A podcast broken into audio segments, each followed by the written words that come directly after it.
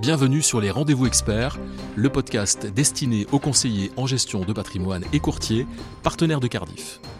Les rendez-vous experts s'intéressent aujourd'hui à un univers beaucoup plus complexe qu'il n'y paraît, c'est le marché obligataire. Je vous propose de faire un point sur les grandes tendances qui animent ce marché et en profiter aussi pour voir quelles sont les opportunités à saisir.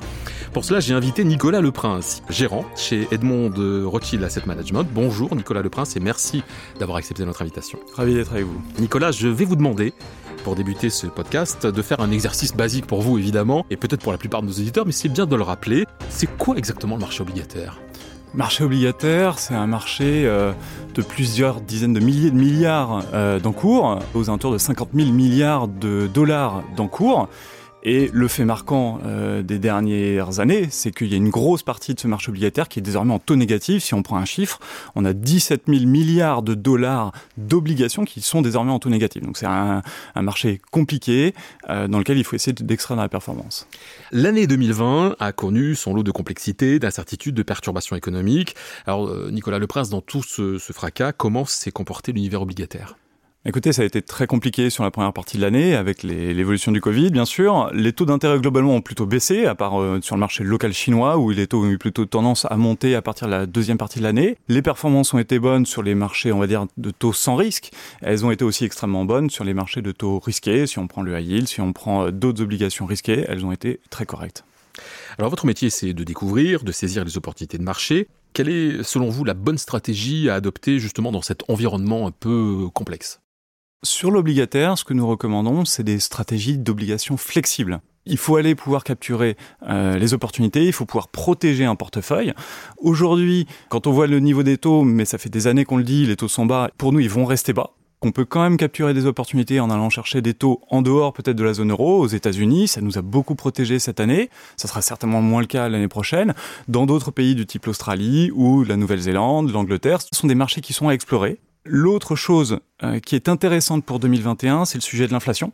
Euh, nous pensons que c'est un sujet qui a déjà bien marché, notamment aux États-Unis, mais qui continuera à marcher parce que la Banque fédérale américaine pousse les marchés à aller vers plus d'attentes d'inflation. En zone euro également, en 2021, on va avoir la fin de la revue stratégique de la Banque centrale européenne qui devrait ancrer encore plus ou essayer de faire remonter les anticipations d'inflation.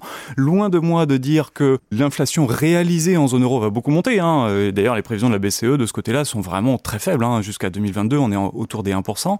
Mais les anticipations peuvent encore remonter. Donc les stratégies obligataires peuvent utiliser ces instruments euh, pour générer la performance.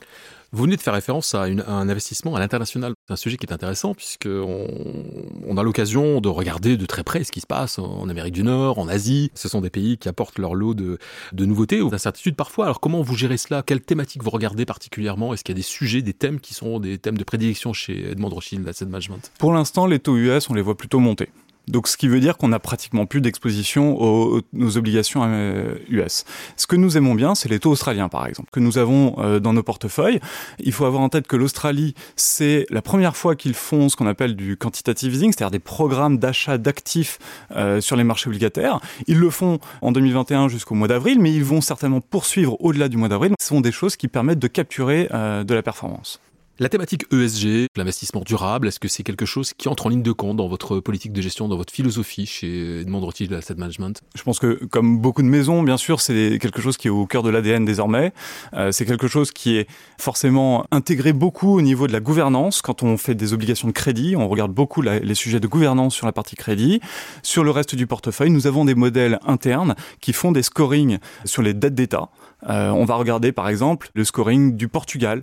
Est-ce que ça permet de détecter des opportunités Oui, par le passé, sur le Portugal, ça nous a permis de, détecter que non seulement les chiffres financiers s'amélioraient, mais aussi que l'aspect ESG du Portugal s'améliorait et ça nous a permis de délivrer beaucoup de performances dans le portefeuille. Si on parle de fonds, votre gamme est très large, elle répond à beaucoup d'attentes, de, demandes et de besoins différents. Pour autant, si on reste sur l'approche flexible euh, du marché obligataire qui est la vôtre, euh, quel est le fonds que vous mettriez en avant aujourd'hui Nous avons un fonds flagship chez le Monde Rothschild qui fait à peu près 2,4 milliards d'euros d'encours, donc euh, très très important en termes de stratégie, qui est le fonds EDR Bon d'allocation que j'ai la chance de, co-gérer avec euh, avec Julien Tisserand. C'est un fonds qui va chercher toutes ces opportunités, qui reste très liquide dans ses stratégies parce qu'une des choses que nous valorisons énormément dans l'allocation obligataire, c'est justement ce côté flexible et cette, cette possibilité d'aller protéger un portefeuille et de changer les allocations. Par exemple, si je prends l'allocation au risque de taux durant l'année 2000 2020, nous sommes allés à plus de 7,5 de duration au risque de taux. Aujourd'hui, nous sommes à 3,5. Donc ça veut dire qu'on a vraiment des marges de manœuvre que nous utilisons. Si on prend une autre classe d'actifs, par exemple le crédit de bonne qualité, en début d'année, nous en avions zéro. Et avec les opportunités qui ont été présentes en 2020, nous sommes montés jusqu'à plus de 30% du portefeuille. Donc on valorise énormément le côté d'allocation obligataire dans ce fonds-là pour générer de la performance sur, sur les stratégies obligataires flexibles. Clairement, notre mandat est double. Il est de surperformer des indices assez classiques qui regroupent des obligations d'État ou d'entreprise de la zone euro, mais aussi de générer une performance positive, quelles que soient les conditions de marché, sur un horizon de 3 ans. Quelle est selon vous la part que doit avoir euh, le marché obligataire, enfin en tout cas les fonds obligataires euh, que vous proposez dans un portefeuille qu'un conseiller en gestion de patrimoine pourrait proposer à ses clients? Dans les allocations, on sait très bien que le fonds général euh, de l'assurance vie est toujours quelque chose d'assez prépondérant. C'est vrai que ce type d'allocation vient souvent en seconde marche. Nous, quand on prend des fonds d'allocation assez généraux qui font des, des marchés actions et des marchés obligataires, la brique de base de l'obligataire est souvent constituée d'obligations de stratégies obligataires flexibles comme le fonds bon d'allocation. Et c'est souvent entre 15 à 20 de la part obligataire qui est constituée de, ce, de ces fonds flexibles. Nous sommes arrivés au terme de ce podcast euh, dédié aux grandes tendances de marché obligataire vu par Edmond de Rothschild Asset Management et présenté par vous, Nicolas Leprince. Alors en guise de conclusion, Nicolas, comment vous envisagez euh, les marchés sur cette année 2021 et notamment vous avez fait référence à l'Australie à deux reprises dans, ce, dans cet entretien, donc c'est une zone que vous regardez vraiment avec euh, beaucoup d'attention. L'Australie bénéficie du rebond des matières premières, du rebond de la Chine. Et au-delà du rebond des matières premières, euh, il y a une classe d'actifs qui est notre plus forte conviction dans le portefeuille actuellement, c'est les émergents globalement. Aujourd'hui, plus de 25% de notre allocation est dédiée aux obligations émises par les pays émergents. Pourquoi? Parce que les taux d'intérêt globalement ne vont pas monter. Le dollar, la, devise du dollar va avoir tendance pour nous à continuer à rester faible ou à continuer à se déprécier. Et ça, c'est un environnement très favorable pour les pays émergents qui apportera de la performance en 2021. Merci Nicolas Leprince. Merci. Et merci à vous d'avoir écouté les rendez-vous experts. Si vous avez aimé l'émission, N'hésitez pas à la partager avec votre réseau, à donner des étoiles. N'hésitez pas non plus à nous faire part de vos remarques, de vos questions, mais aussi des sujets que vous aimeriez voir abordés sur les rendez-vous experts.